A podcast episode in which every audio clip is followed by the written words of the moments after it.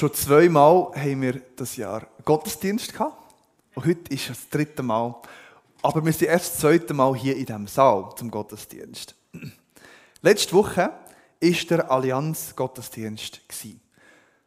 Einige von euch habe ich dort angetroffen. Mit der einen sogar noch geredet. Die anderen waren sicher auch irgendwo. es freut mich, dass wir heute Morgen wieder hier sein können. Die Botschaft vom Prediger letzte Woche, von Gabriel Hessler, ist eine sehr starke Botschaft. Die Aussage war, Jesus bringt Freude. Er hat uns froh gemacht. Und wer sich wirklich freut an etwas, der möchte eigentlich auch, dass alle wissen, das und warum man sich so freuen Wir sollen einerseits von dieser Freude, die Jesus bringt, uns tragen, uns prägen, uns füllen, aber auch darum bemüht sein, dass andere von dieser Freude dürfen hören, dürfen erfahren, sie dürfen erleben und eben, dass wir ihnen Jesus unsere Freude vorstellen. Beim Gabriel kommt man bei diesem Thema gar nicht vorbei. Ähm, also die, die es nicht wissen, Gabriel Hessler ist der Leiter von Netzwerk Schweiz. Er ist der, der das Live on Stage ins Leben gerufen hat und verschiedene andere Sachen. Sein Herz brennt für Evangelisation wie fast kein anderes. Die Freude soll unser Leben prägen. Ganz persönlich, aber auch im Umgang miteinander. Unser Zusammensein, unsere Gemeinschaft, unser Zeugnis füreinander und für die Welt. Eine grosse Aufgabe der Gemeinde von Gott ist eben ein Zeugnis zu sein.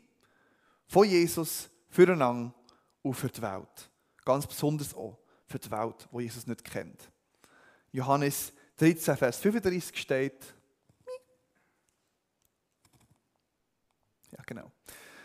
So werden alle Menschen wissen, dass ihr meine Jünger seid, wenn ihr einander liebt.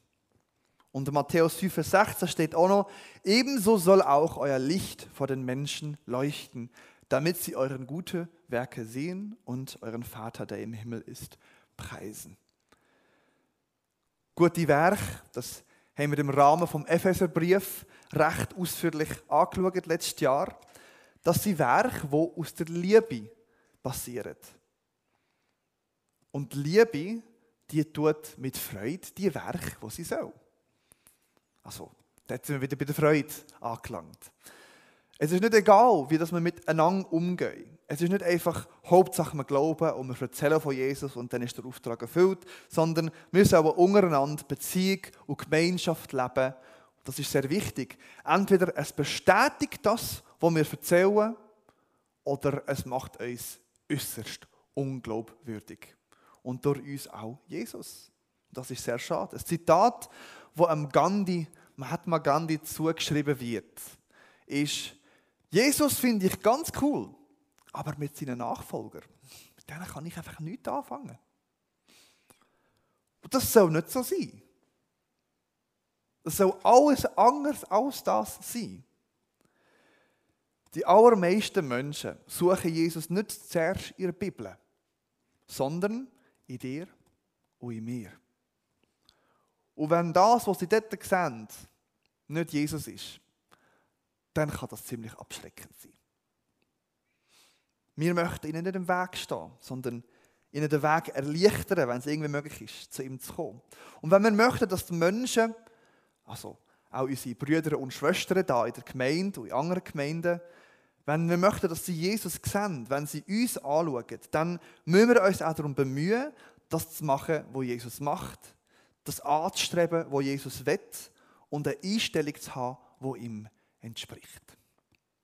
Wer weiß, was das für ein Bändchen ist? Schon mal so etwas gesehen? WWJD. In den 90er Jahren ist in Amerika eine Bewegung entstanden.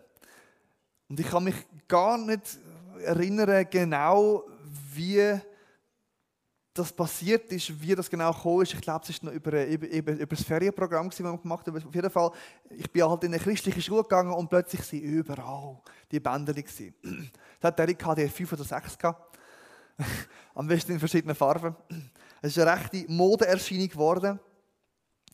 Und eben dort drauf steht WWJD. Das steht für What would Jesus do? Was würde Jesus machen? Die Idee dahinter ist, man soll sich die Frage stellen, in jeder Situation, an jedem Tag, jede Entscheidung, die man macht, jede Reaktion, die man bringt, was würde Jesus in dieser Situation genau machen oder sagen? Also WWJS, das ist auch noch eine Möglichkeit. Und es gibt sicher noch andere Möglichkeiten, die man auch noch ausprobieren könnte. Der Punkt ist, dass wir uns überlegen, wie können wir in dieser Situation, wo wir sind, den Menschen um uns herum zeigen oder unserem Gegenüber, wo wir vielleicht reagieren auf etwas, was sie machen, wie können wir ihnen zeigen, wie ist denn Jesus? Oder für die Väter und Mütter unter uns ist es vielleicht auch, wie kann ich meinem Kind jetzt in dieser Situation, was mich extrem herausfordert, vielleicht wie Jesus begegnen. So eine Angewohnheit werden. Das ist die Idee hinter der Bewegung dass es eine Angewohnheit wird und ist sicher auch für verschiedene Angewohnheiten geworden. Für die einen Kinder aus meiner Klasse oder meiner Schule ist halt vor allem ein cooles Bändchen geworden, wo man noch ein paar andere dazu nehmen und dann hat es richtig cool ausgesehen oder was immer. Aber äh, die Idee ist schon, dass es Angewohnheit wird, sich diesen Gedanken auch zu machen. Gesundheit. Wie dem auch sei, das ist der Gedanke, wo uns als Christen so prägen, so leiten, wenn wir nach Gemeinschaft fragen, wenn wir nach Nächstenliebe in der Gemeinde fragen oder auch gegenüber Menschen, die eben nicht in der Gemeinde sind. Und ich möchte das Thema, das wir im letzten Jahr angefangen haben, nämlich Gemeinschaft miteinander, füreinander, nebeneinander, ich möchte das heute noch mal vertiefen oder eben anhand von dem Gedanken für uns konkretisieren, am Gedanken, dass wir sollen machen, was Jesus macht, sein, wie Jesus ist und einen Aspekt davon beleuchten, dass wir uns eben Jesus als Vorbild für unseren Umgang miteinander sollen nehmen. Und dafür lese ich euch einen Text vor aus Philipper 2, Vers 1 bis 8. Ein Teil davon haben wir heute Morgen schon mal gehört. Merci Michael. Wenn nun eine in Christus ausgesprochene Ermahnung, ein liebevoller Zuspruch, eine Gemeinschaft des Geistes, inniges Mitgefühl und Erbarmen vorhanden sind unter euch, so macht meine Freude dadurch vollkommen, dass ihr eines Sinnes seid, indem ihr die gleiche Liebe hegt, einmütig dem gleichen Ziel zustrebt und nichts aus Rechthaberei oder eitlem Ehrgeiz tut, sondern in Demut einer den anderen höher als sich selbst erachtet. Jeder habe nicht nur seinen eigenen Vorteil im Auge, sondern jeder auch den des anderen. Solche Gesinnung wohne in euch allen, wie sie auch in Christus Jesus vorhanden war. Denn obgleich er Gottes Gestalt besaß, sah er doch das Gleichsein mit Gott nicht als einen gewaltsam festzuhaltenden Raub an. Nein, er entäußerte sich, indem er Knechtsgestalt annahm, ganz in menschliches Wesen einging und in seiner leiblichen Beschaffenheit als ein Mensch erfunden wurde. Er erniedrigte sich selbst und wurde gehorsam bis zum Tode, ja, bis zum Tode am Kreuz. Der Text geht noch weiter und dort steht, drum hat Gott ihn erhöht und ihm den Namen gegeben, der über allen anderen Namen ist. Weil er sich erniedrigt hat. Der Paulus baut da, dem Text, auf, auf dem, was er in Philipper 1 schon gesagt hat. Ich tue euch jetzt nicht ganz Kapitel vorlesen, keine Angst. Ich sage kurz, um was es gegangen ist. Wir sollen zusammen unsere Gemeinde so verwalten, wie es der Heilsbotschaft von Jesus würdig ist. Vielleicht läutet jetzt da irgendwo eine kleine Glocke. Irgend so etwas habe ich schon mal gehört. Irgend so etwas ist da schon mal ein paar Mal vorbeigekommen. Und bei der einen oder anderen tut es vielleicht jetzt mal Klick machen, wenn ich sage Epheser 4. Hä? Ja? Genau. Und zwar, dort steht, und das habe ich immer wieder gesagt, wandelt gemäß der Hoffnung, die in euch ist. Also nicht nur wandelt so, sondern gestaltet auch eure Gemeinde so, wie es dem entspricht. Es geht nicht nur um ein Zusammensein, wie wir untereinander und miteinander umgehen. Ja. Es geht, also darum, darum schreibt er hier auch nochmal die Sachen auf. Oder? Ähm, es geht ihm darum, dass er da beschreibt, was, was, wie zeigt sich denn, dass ihr zusammen Gemeinschaft habt. Und er sagt, es geht nicht nur um das, sondern es geht darum, dass wir eins sind. Dass wir, das ist die Krönung der Gemeinschaft in Jesus, die Einheit. Und auch das soll wieder ein Glöckchen läuten. Das ist auch im Epheserbrief ein halbes Dutzend bis zwei Dutzend Mal vorgekommen. Und in der ganzen Bibel finden wir das immer wieder das Thema. Gott ist eins und wir sollen eins sein, wie Gott eins ist.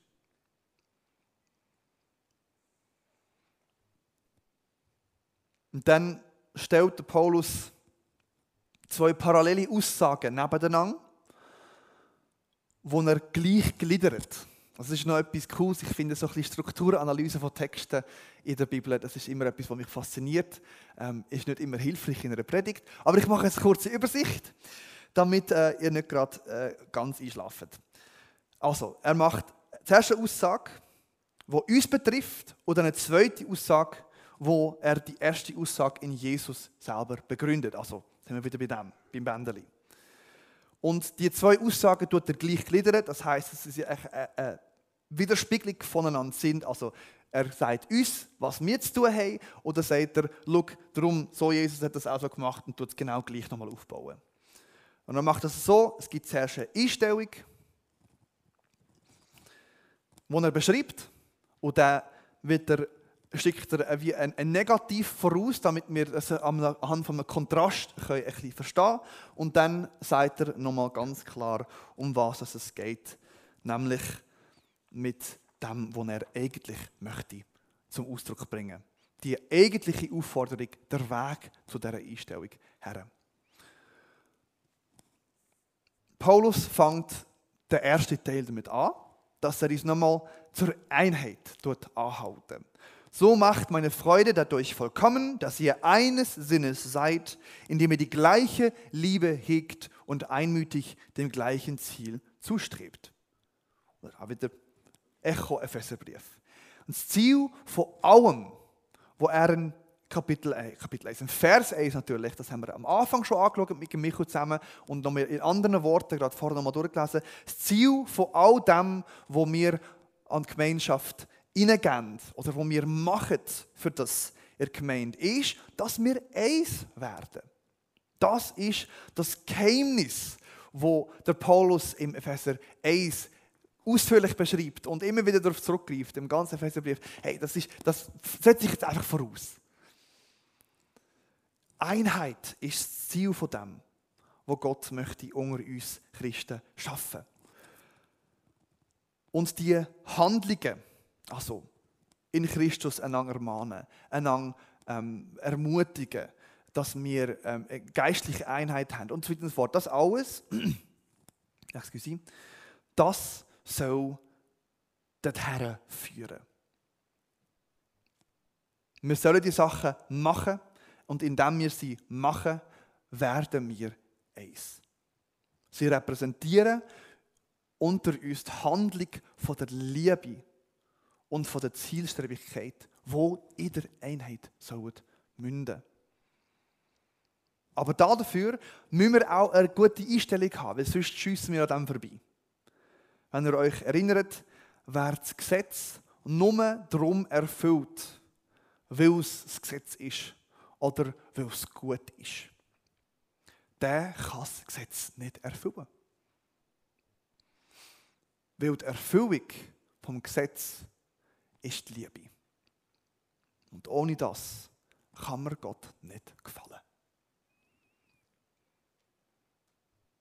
Jesus ist nicht nur an dem interessiert, was wir machen oder scheinen zu machen vielleicht, sondern Gott schaut unser Herz an.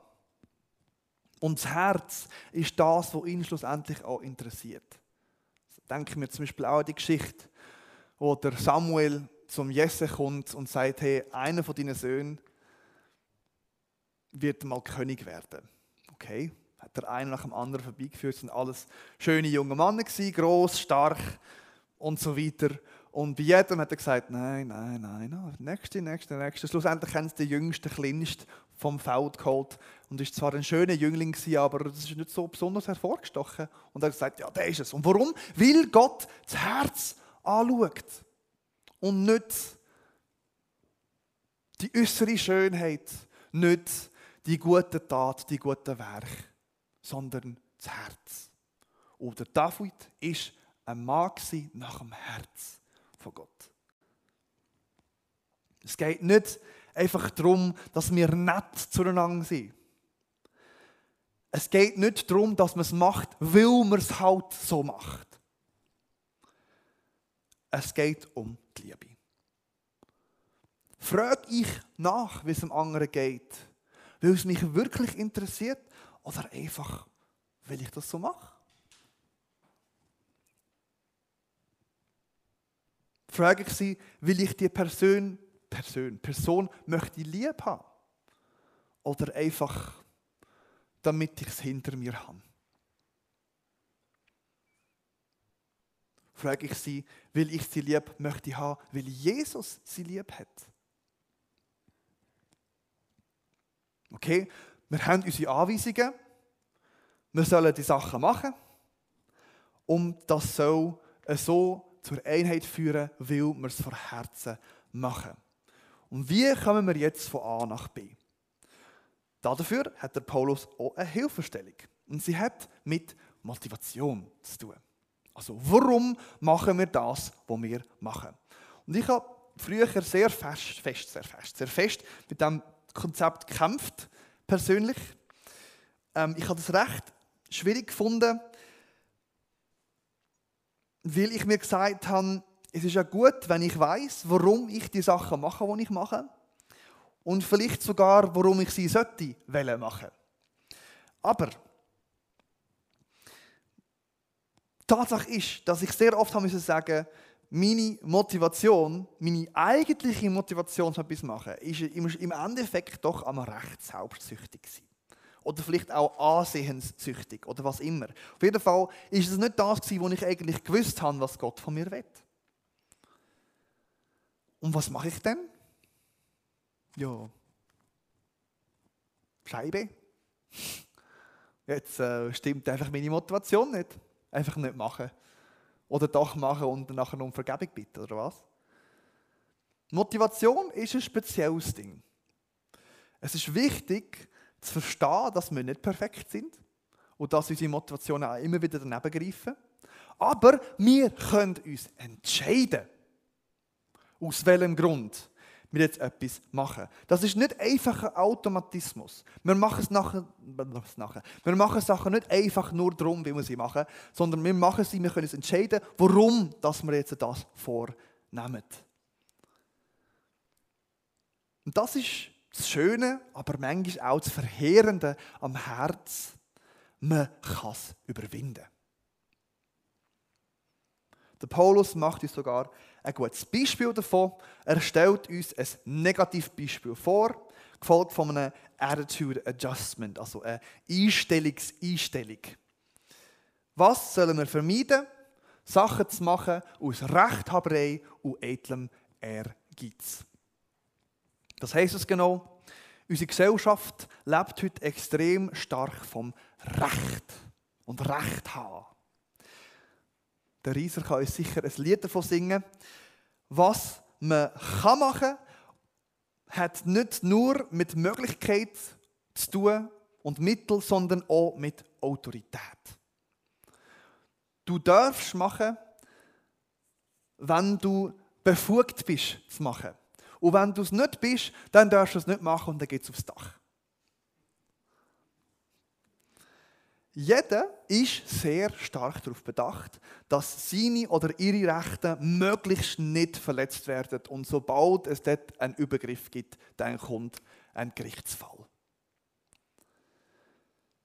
Jeder ist darauf bedacht, dass die Autorität und Souveränität über ihre eigenen Mittel und Möglichkeiten, das Hab und Gut sicher sind, sicher von den Übergriffen anderer Menschen und anderen Autoritätshalter.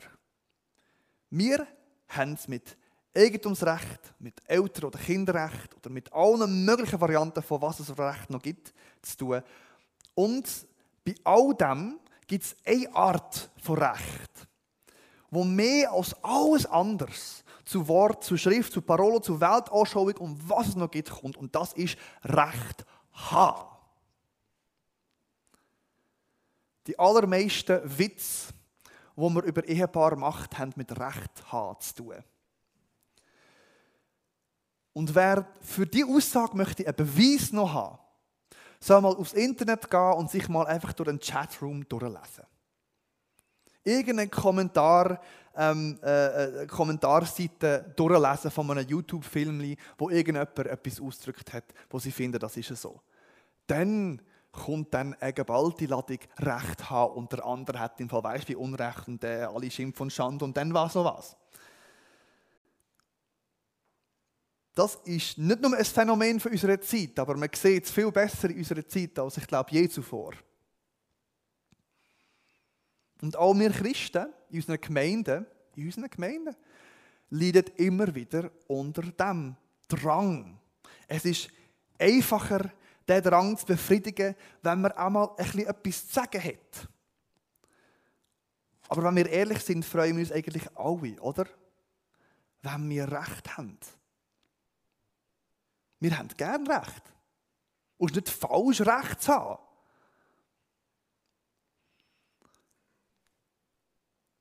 Vor allem, aber auch dann, wenn wir wirklich Recht haben. Also wenn wir dann sogar noch unserem Recht haben bestätigt werden, dann ist das dann schon ein gutes Gefühl. Aber gemeinschaftsfördernd ist das eigentlich nicht.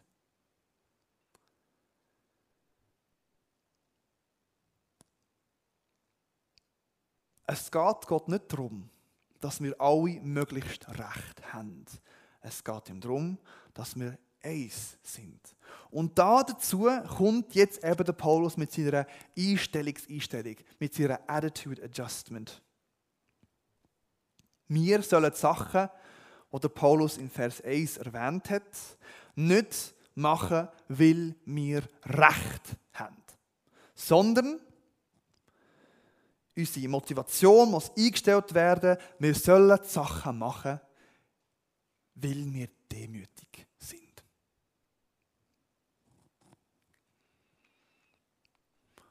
Sondern in Demut soll einer den anderen höher als sich selbst erachten. Jeder habe nicht nur seinen eigenen Vorteil im Auge, sondern jeder auch den des anderen. Gott wett, dass wir gemeinschaftlich tun, das machen, was gemeinschaftlich ist, weil wir einander möchten erheben, möchten anlüpfen. Nicht, weil wir uns selber möchten anlüpfen lassen. Nicht, weil es mir nachher besser geht, sondern weil es euch nachher besser geht. Weil es dir nachher besser geht. Oder noch mit anderen Worten, Matthäus 23, 12, wer sich selber tut erhöhen, wird erniedrigt werden. Und wer sich selber erniedrigt, der wird erhöht werden.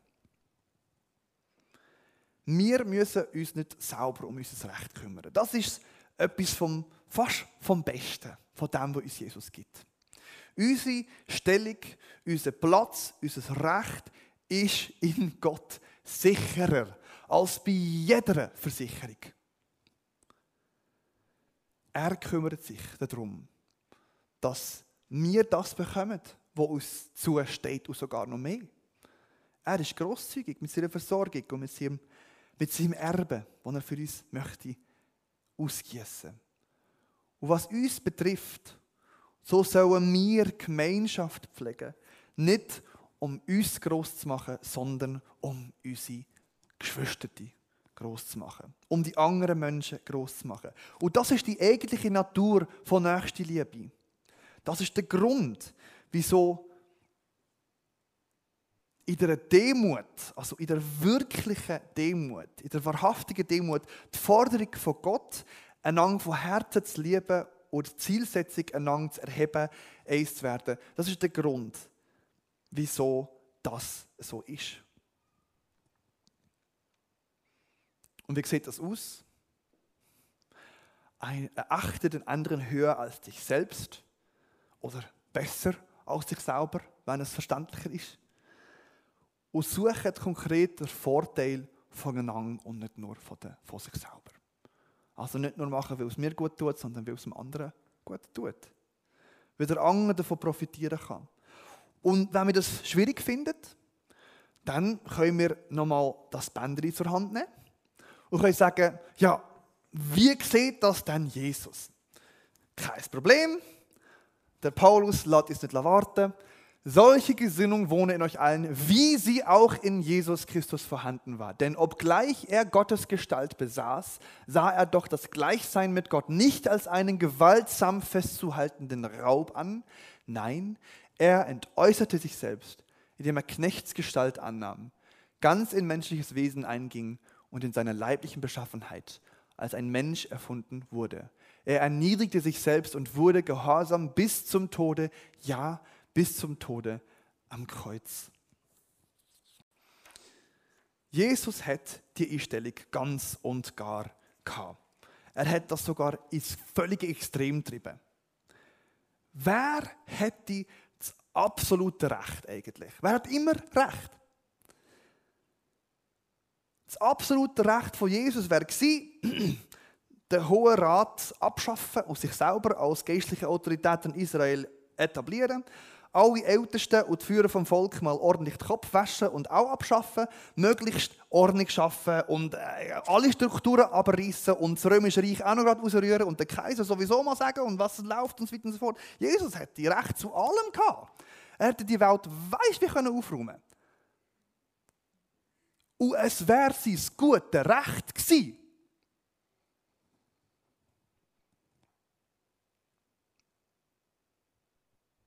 Aber er hat seine Herrlichkeit verlassen. Es war ihm nicht so wichtig, gewesen, was sein Recht ist, auch wenn es richtig gewesen wäre. Er hat das Negativbeispiel parallel zu Rechthaberei und Ehrgeiz nicht mit beiden Händen festgehalten an dem, was sein göttliches Recht war, seine Autorität über alle Autoritäten auf dieser Welt. Er hat sich nicht geschmückt damit, dass er Recht hat. Er hat sich nicht herrlich erhöhen lassen, sondern hat sich abgebückt, ist sogar so tief ab, dass er schändlich erhöht ist worden. Am Kreuz. Und eigentlich sollte das unser Hirn explodieren lassen, wenn wir uns das nur annähernd könnten vorstellen, was für eine absolute, unvorstellbare Ungerechtigkeit das ist. Also, ich weiß nicht, wie es euch geht, aber wenn ich Ungerechtigkeit sehe und das auch als das erkenne, dann steigt in mir schon ein bisschen Wut auf. Ich finde das nicht gut. Ja, das ist im Fall so etwas von nicht recht. Und doch, gerade in dieser sich Erniedrigung, dieser Selbsterniedrigung von Jesus am Kreuz, was eigentlich hätte sollen schändlich sein, zeigt sich die eigentliche Herrlichkeit, die Höhe und die Größe von Gott, nämlich seine Demut. Demut hat nicht der, der keine Autorität hat. Demut hat der, der sie hat und sie nicht festhebt, sondern um der Liebe willen, um der Einheit willen, Unrecht an sich geschehen Demut hat der, wo der Anger auflüpfen und erhöhen und nicht sich selber obwohl er eigentlich alle Ehre hätte verdient. Das Königreich vom Himmel, von dem wir Bürger sind, das ist nicht fair. In keiner Weise ist das fair. Aber es ist herrlich. Und es ist wunderbar. Auf das können wir uns freuen. Und das können wir jetzt vorweg nehmen. Ich bete noch. Lieber Vater, du bist so cool. Und ich danke dir, dass wir gar nicht die Vorstellungskraft haben, um uns vorstellen was da genau abgelaufen ist. Aber dass wir in vollen Zügen dürfen profitieren von dem her, dass du ein demütiger, allmächtiger Gott bist. Und dass sich das in dir nicht beißt. Und ich bitte dich, Herr, dass du uns befähigst, dass wir einander sehen durch deine Augen, dass wir zusammen dem Ziel nachstreben können, das du hast. Und zusammen können eine Liebe zueinander hegen, die du hast. Dass wir nicht aus Ehrgeiz oder Eitelkeit uns selber verherrlichen, sondern dass wir bereit sind, sogar zu Unrecht der andere zu erhöhen. Wir haben dich lieb, Herr, und wir möchten sehr gerne, dass wir doch ineinander dürfen ganz fest dich sehen und dass alle anderen dürfen in uns auch sehen, wie du bist. Mach es doch zu Lichter und zu Zeugen von deinem Wesen und von deiner Botschaft. Amen.